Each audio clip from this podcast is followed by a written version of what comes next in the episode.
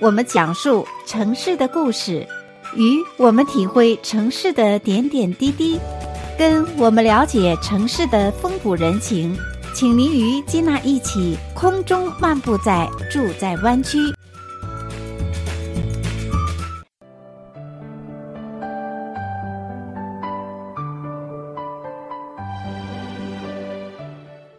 亲爱的听众朋友们，欢迎回到节目当中，继续来收听《住在湾区》的节目。我是金娜。今天的节目当中呢，非常的高兴邀请到节目中的老朋友安迪马老师。那他呢，也是旅游达人，是我们被称为湾区地产界的马老师。安迪你好。金娜好，各位听众大家好。你看，在介绍您出场的时候，哈，那金娜用了相当于重要的事情连续说三遍。安迪马老师，安迪马老师，所以非常的受到欢迎。在今天这个节目当中呢，也是请马老师为我们来介绍湾区有趣的城市和乡村的一些名字啊。所以呢，这个节目其实是我自己也一直期待的。有的时候我们常常觉得我们非常熟知湾区的呃许多的城市，可是呢，常常又觉得似是而非耶，像它的名字是如何得来的？整个湾区，甚至加州这些城市的名称又有什么样的特点？所以今天就请马老师给我们一一道来。好的，首先就是为我们的听众朋友介绍一下，比如说旧金山湾区啊，以至于整个加州在城市命名这方面，大概就就分为两个语系，对不对？对，加州的地名呢，其实包括周边的几个州，嗯，大约就是一个是西班牙语系，这是因为加州在西班牙时期和墨西哥时期，那呃主要是西班牙语呃语的地名，那当然还有一些天主教的背景。另外呢，还有就是在这之后，呃，从十九世纪大约五十年代左右开始有渐渐比较多的英语地名出现。那在这之后，就越来越多是以英语地名为主，所以基本上就是西班牙语和英语两大体系。所以，我们今天这个节目呢，为听众朋友们来介绍我们湾区的一些城市的命名哈，其实是分上下两个部分。也就是说，今天这个节目当中呢，为听众朋友们分享的内容呢，是旧金山湾区城市命名第一部分。下一次的访问当中呢，会请安迪马老师给我们介绍。第二部分，那今天这个第一部分命名的城市大概都有哪一些呢？是有什么样的一些共性呢？今天我们来介绍的城市，呃，给大家介绍的城市主要都是用英语命名的，或者说呢，是这些人呢是他们的名字是英语的名字，这是我们这一期呃会给大家介绍的。这样的地名在湾区呢，当然没有西班牙语的地名多，但是其实也是。呃，也是不少的，而且很多地名就在我们身边。其实准确的讲，像您刚刚提到，就是说英语命名的这些城市的名字，主要是以人名来命名的。对，这是西方西方人的一个地理命名的一个办法吧，嗯，主要办法之一。他们有几种不同的办法，那最主要的就是用一个人名命名。这个人呢，可能对这个地区做出过贡献，或者居住过这个地区，甚至呢，嗯，他可能根本没有到过这个地方，和这个地方没有关系，只是命名者为了纪念他，用这个地区，嗯，来纪念他。所以，但是这样，呃，归纳在一起，我们都可以说是为了是用一个比较有名的人来命名一个地方，所以这个地名实际上是一个人名。今天节目当中呢，就会为我们听众来介绍我们湾区啊，可以说九个县当中一百零一个城市当中，大家会比较熟知的以英语人名命名的城市。那请马老师给我们呃介绍，大概都有呃哪一些呢？从东湾啊到中半岛啊，一直到南湾。我们呃从中半岛说好了，中半岛呢，我们有两座城市，今天会跟大家介绍一下，一个是 Burlingame，另外一个是 Atherton。在南湾呢，就是 Gilroy，呃，在东湾呢，大家比较熟悉的 Berkeley、Hayward 跟 Fremont 这三个城市。呃，另外呢，在东湾比较靠近内陆的地方还有 Livermore，还有 Lafayette。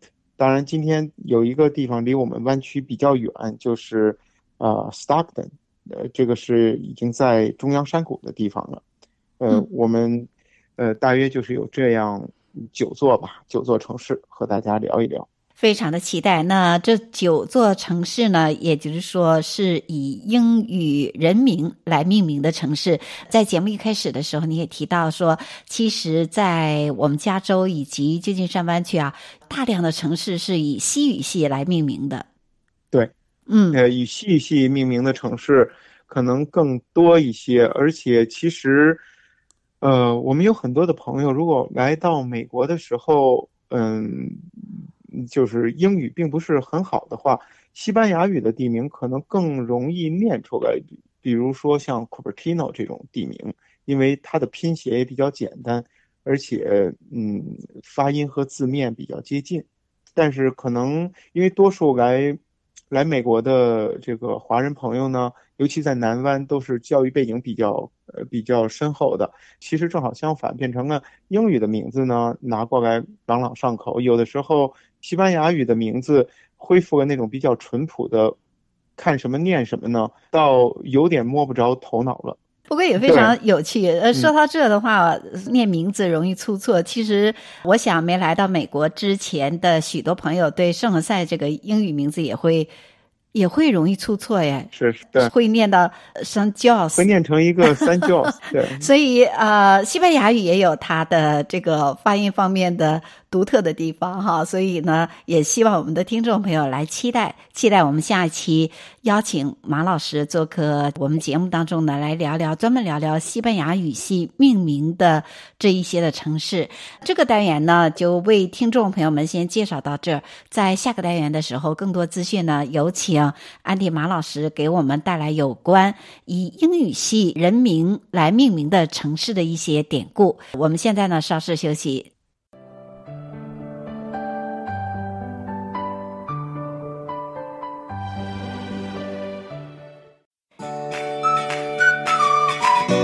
听我们讲述城市的故事，与我们体会城市的点点滴滴。跟我们了解城市的风土人情，请您与金娜一起空中漫步在住在湾区。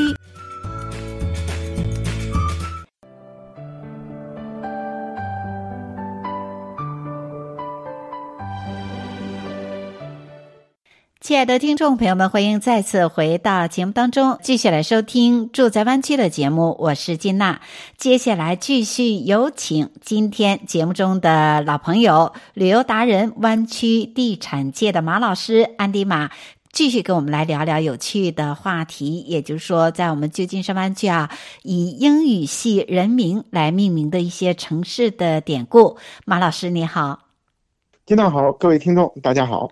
非常期待听你讲故事啊！首先，你觉得 呃会带来哪个城市的典故呢？我们可能先讲 Berkeley 吧。啊，嗯，对，因为 Berkeley 和其他几座城市，呃，它有一个最大的区别，就是 Berkeley 这个人呢，其实他根本就不知道这座城市。哦，嗯，他只是被后来的人为了纪念他，然后用他的名字命名的。嗯，所以我们先从这座城市开始讲起。所以有很多的这个呃以人名命名的街名或者是城市，并不是说这位历史的人物曾经居住在这，并不是这样哈。并不是这样。对。哦。Berkeley 呢，他的他他的名字是 George Berkeley，他实际上也不是英国人，他是爱尔兰人，他是一个他是一个主教。他是嗯，他名字叫叫 Berkeley，但是他的教区呢有别的名字，呃，但是平常大家一般都习惯的把就就叫做 Berkeley 主教，因为爱尔兰是信天主教的，嗯，和这个英格兰是不一样的了。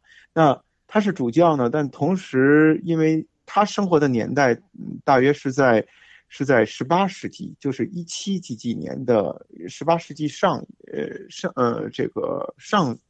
呃，比较靠前的那一段时间，就是大约在，在什么一七三几年、一七四几年的时候，所以那个时候距离呃美国独立还都有一段时间呢。他只是隐隐约约的知道，在大西洋的另外一边，呃，英国有有有有一些殖民地，这就是他对美国的唯一的认识了。那但是他重要的贡献呢，是他他是有提，他是个哲学家，因为那个年代的做宗教方面研究的人，同时他也做了大量科学跟哲学方面的研究。他是一个哲学家，他提出过一个最著名的就是非物质主义的理论。哦，呃，他是他是这个理论的主要的的贡献者之一，先驱者也可以说哈。对，那最重要和他差不多同时的同时间的人，就是像什么笛卡尔啊，或者是黑格尔啊，他们都是有类似的，但是不完全相同的的这个。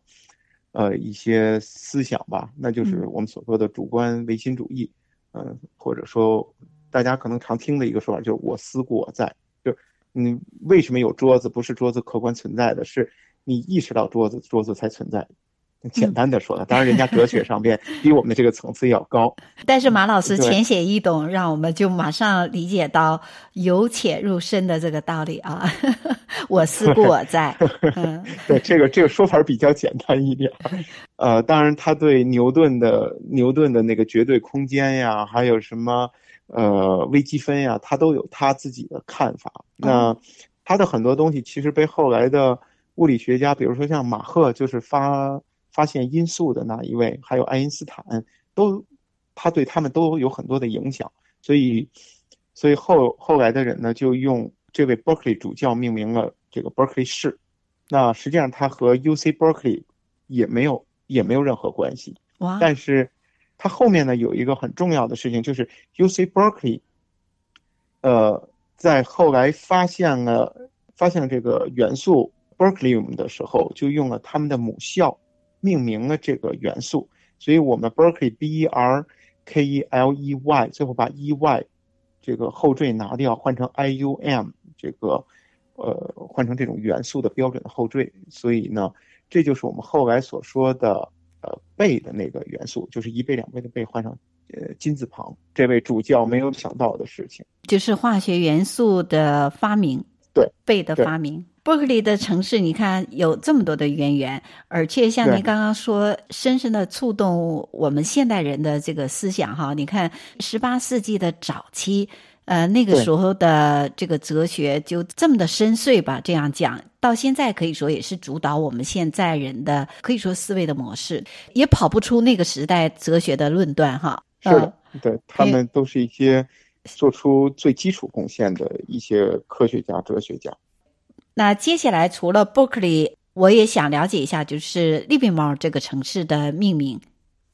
Livermore 就不太一样了。Livermore，呃，Livermore 这个呃，这位 Livermore 先生呢，他是他是基本上他的后后半生，或者说他呃成功之后，大部分时间都住在这个地方，所以这个地方就以他的名字呢命名了。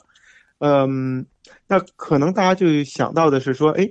那 Livermore，呃，既然他是，嗯、既然他是个，呃，英语的名字，他应该是个美国人。但是实际上呢，我们为什么永远总说英语名字，不说他是美国名字？因为他本身是个英国人，他生活的年代，美国已经独立了，他也他是生活在十九世纪的。早期，他比那位 Berkeley 主教大概晚了整整一百年，但是这一百年，世界已经发生天翻地覆的变化。是的，美国独立了，然后法国变成共和国了。他呢是一个英国人，他在英国，嗯，他就特别想冒险，他就坐船。他说他坐船呢，他不是到了到了独立之后的美国，他是一直到了智利。他到智利之后呢，又坐船到了加利福尼亚，所以他是绕了美洲一圈，然后到的加州。但是那个时候，加州还是属于墨西哥的，是加利福尼亚省。嗯，他在就是很困难的情况下呢，呃，就是凭着自己的双手在这边，在教会里边打工，在各个地方做一些各种各样的工作，当然是越来越成功。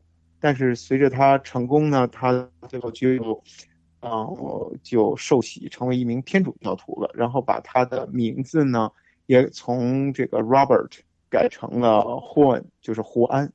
他在到达加州之后，做了很多的工作，然后呃，慢慢的也成呃呃小有成就之后呢，呃，因为这边当时都是嗯，信天主教的墨西哥人比较多，他真是把加州当做他的第二故乡了，所以他在这边也受洗成为一名天主教徒，然后落户在目前 Livermore 的这个地方。当时这里是一片荒地，只有一户人家在不远处跟他作伴。他跟这个人呢，后来在他的后半生关系都很好。这个就是 Amador，Amador 就是在现在 Pleasant 和和 Dublin 的这个地方。所以可能有人知道，这相距就是不到十英里，从 Livermore 到 Pleasant。哇，这么远的距离，才是邻居哎，才是邻居。一共就这么两户人家，这两户人家也一直是这个呃守望相助，关系也很不错。嗯、呃，但是慢慢的两个地方就变成了两个村落。嗯、那 Livermore 呢，是一个很热心的人，他因为他那个地方荒凉嘛，所以只要有路过的人，他都热心帮助，需要。需要吃，需要住，需要这个修理马车什么的，他都很热心。周围这个百姓当中的形象是相当好的哦，热心助人的这样的一位教会的人士哈。嗯、对，他最后呢，当然他就生老病死，人总是逃不出去嘛。他在这个地方过世了。嗯，但是因为他多年的经营，他的农场，还有就是他的这个 Livermore Valley 里边的这个酒厂等等。都是他，他是首先在 Livermore 种植葡萄的，都是在他之后慢慢发展起来的。没错，可以说 Livermore 的葡萄园其实是我们都早于 Napa，应该是我们湾区最早的这个葡萄园了。对，嗯，而且他的他的性格是，他大约就是加州独立，紧接着加入美国的那个年代，就那几年他过世了，嗯、大概一八五八年吧。嗯，一八五六、一八五七，这是加州天翻地覆的两年，从墨西哥进入了进入了美国。那他在这个时候过世，当时呢也是加州淘金热的时候。没错。但是他这个人是一个很保守的人，他坚持呢农业治家、农业治国，他不参与当地的淘金热。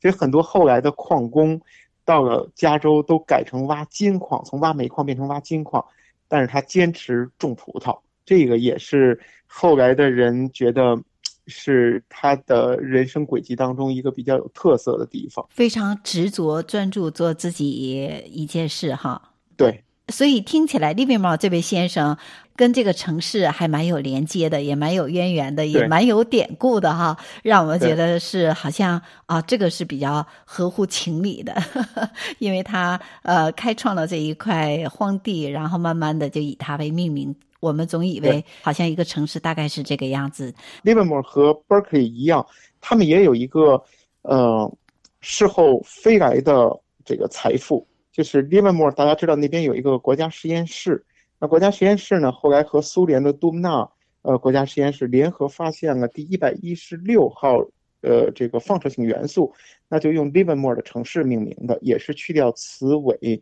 加上 I U M，Livermorium。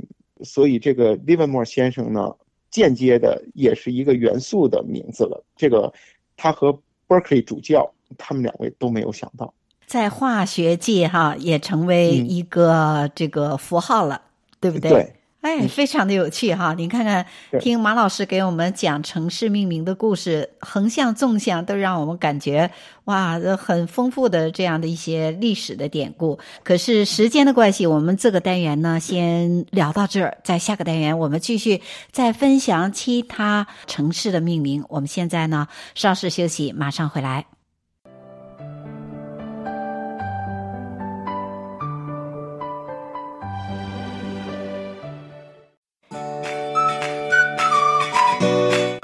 我们讲述城市的故事，与我们体会城市的点点滴滴，跟我们了解城市的风土人情，请您与金娜一起空中漫步在住在湾区。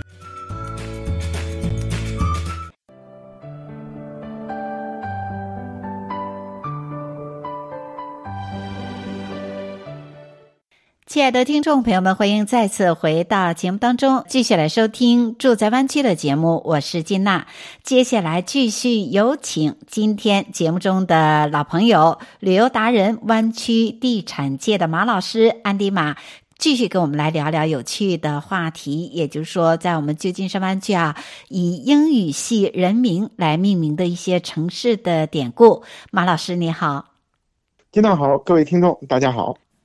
那接下来会给我们带来哪一个城市的介绍呢？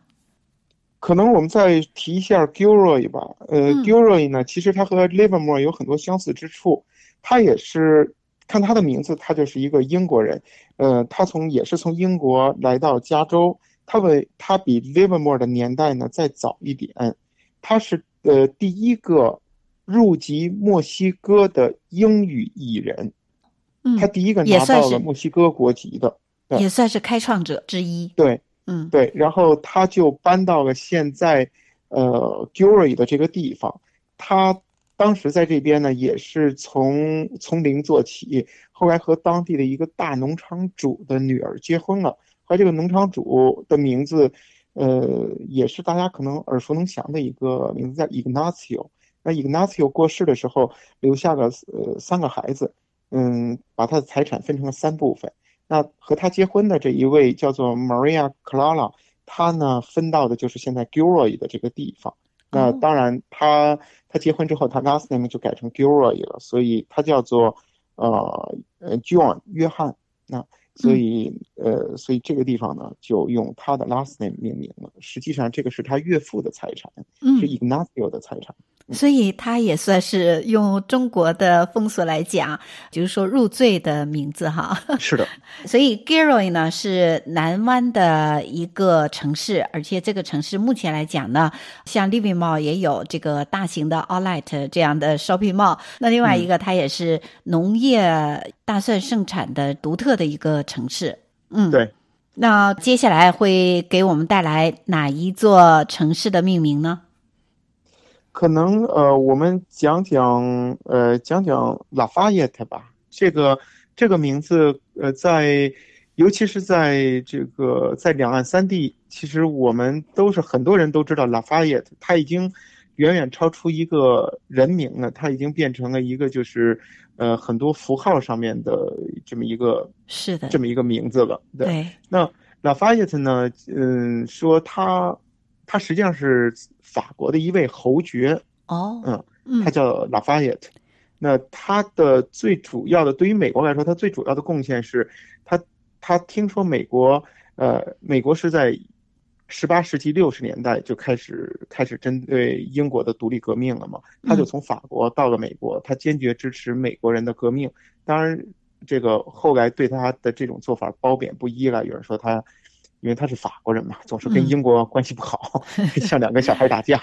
对，也有人说他是一个自由派的贵族，这个我们先姑且不谈。我们就说他对美国美国建国做出了他很大的贡献。他第一次带着很多 volunteer 来之后，发现不行，人数不够，他回去又说服了法国国王，就是后来上了断头台的那一位，嗯、又带了六千法国正规军给华盛顿将军做他的先锋。啊，嗯，那实际上很多针对英国人的的这个重大战役是他打赢的，因为他毕竟是一个正规的军人，而美国的军队呢，更多的是武装起来的民兵，所以这个还是不一样的。嗯、那美国人呢，为了纪念他，有很多地方都是用他的名字命名的，而且包括像，呃，尤其是在新英格兰的很多大城市，像华盛顿呀等等，他们的。第二条主要街道，第二大的主要街道都是用 Lafayette 命名的，所以这个只是只是我们为了纪念他。但是这里边有个小的插曲，就是如果你要问这个我们时时空转换，你要见到 Lafayette 侯爵，你问你的名字是 Lafayette 吗？他说不是，我的名字是 Fayette，那个 L A La 实际上是相当于英文的定冠词那个 T H E the。但是英文呢不分阴性阳性，呃，其他的语言分阴性阳性。那阴性的代表地名的都是 L A 是 La，所以它的名字是写完 L A 之后一个空格要大写 F，它的名字只是 Fayette，所以我们也可以在美国看到很多地名，尤其是东部的很多州下面的 County，不是 City County，是 Fayette County，那个也是他，嗯、都是同一个人。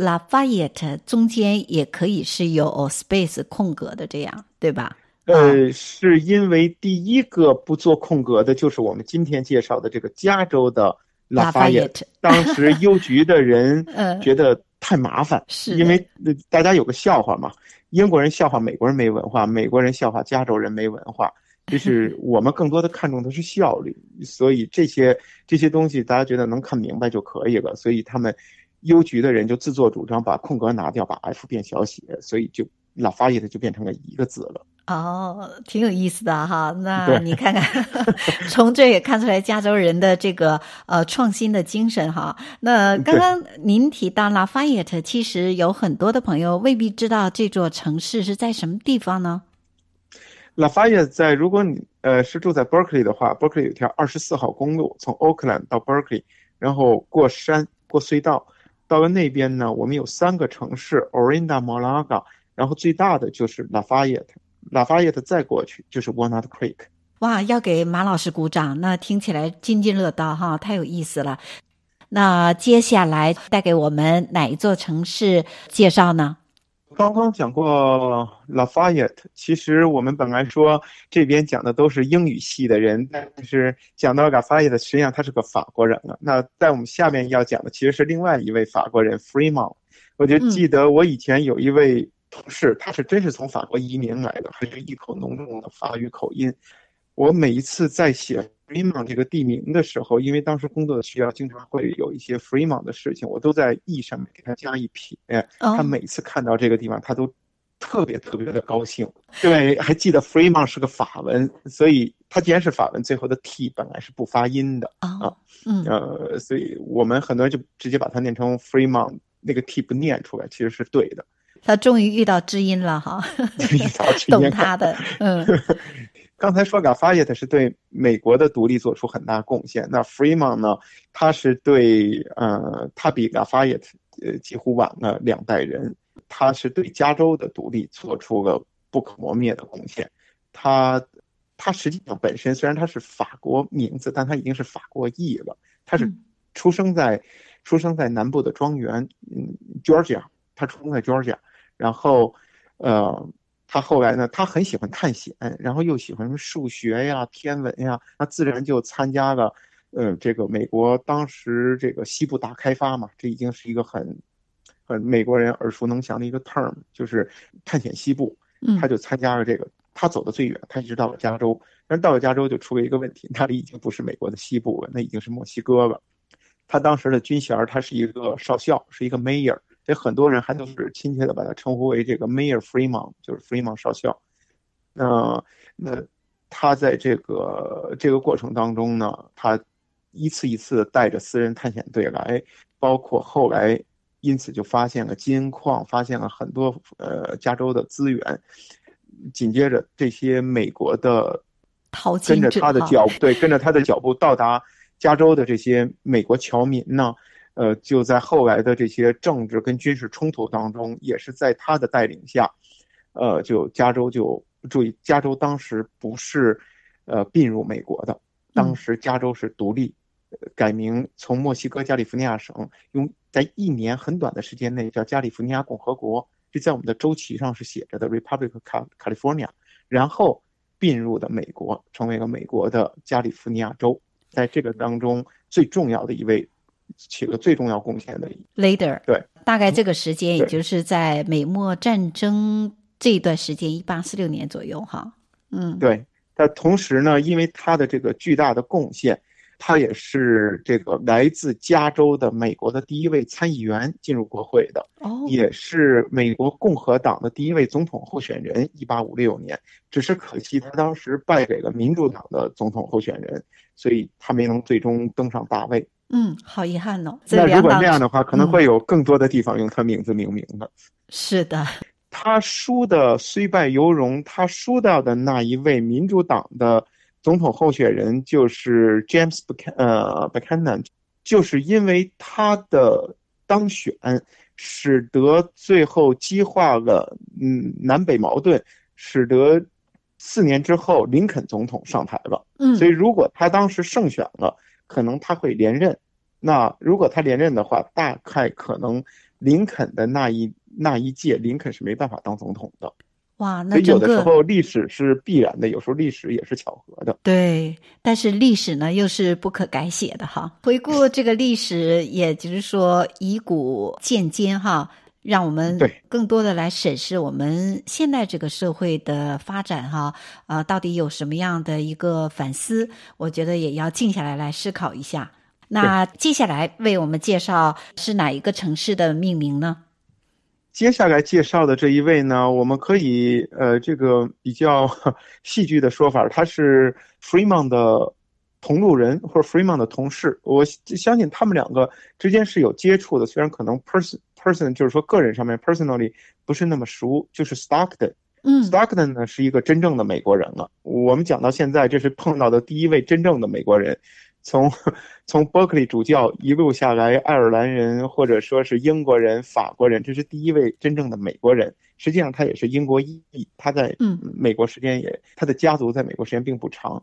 他是我们用一个比较呃老百姓的说法，Freeman 呢，他更像是从军队里出来的 volunteer，带着很多带有军事背景的。退伍军人或者是这样的人呢，以非政府形象出现在加州，使得加州出现了更多的，呃的这个呃美国侨民。那 Stockton 呢，他是一名真正的美国海军上校，他是带领美国海军，也是美国的呃从陆地跟海洋两个方向，以美军的形式到了这个地方。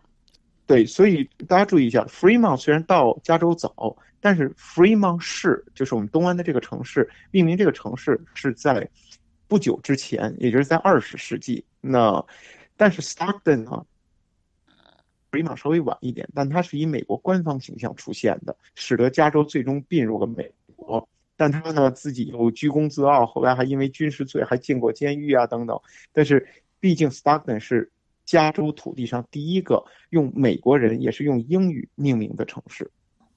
哇，这么有故事！这个是对，这个是我们值得提一下 Stockton 的的地方。那 Stockton，也就是说，这个城市的发展后来有它的一些影子吗？或者是有一些留下一些什么？有的。嗯，如果嗯大家去过，我想大家很多人去过 Stockton，尤其是住在凯外里的人，你们走五八零。呃，见到五号之后向北就可以到呃 Sacramento。你们路过的第一个比较大的城市就是 Stockton，三花昆县的这个县城。那 Stockton 呢，到现在也是美国内陆最大的海军海港。哦，很有意思，因为因为 Sacramento River 和三花昆 River 它的吃水很深，所以比较大的吨位的船可以开到内陆。这个地方是美国海军的后勤，比如说衣服跟粮食的补给站，因为。中央山谷嘛，出产粮食，嗯、呃，所以棉花呀什么的，嗯、所以他们的这种非军用物资很多。美国西海岸都是从 Stockton 通过旧金山 Golden Gate 运到大海上去的。太有意思了，也是非常独特的一个地理位置哈。对。没有想到 Stockton 有这样的一个故事哈，而且它有独具历史方面的一些城市的特征哈，非常的高兴。今天的特别嘉宾，旅游达人、湾区地产界的马老师安迪马，给我们来介绍在我们旧金山湾区啊，以英语系人名来命名的一些城市的典故。再次谢谢您，安迪，谢谢。谢谢金娜，谢谢各位听众，也谢谢听众朋友们的收听。祝你有一个愉快的下午，我们下次节目中再见，谢谢。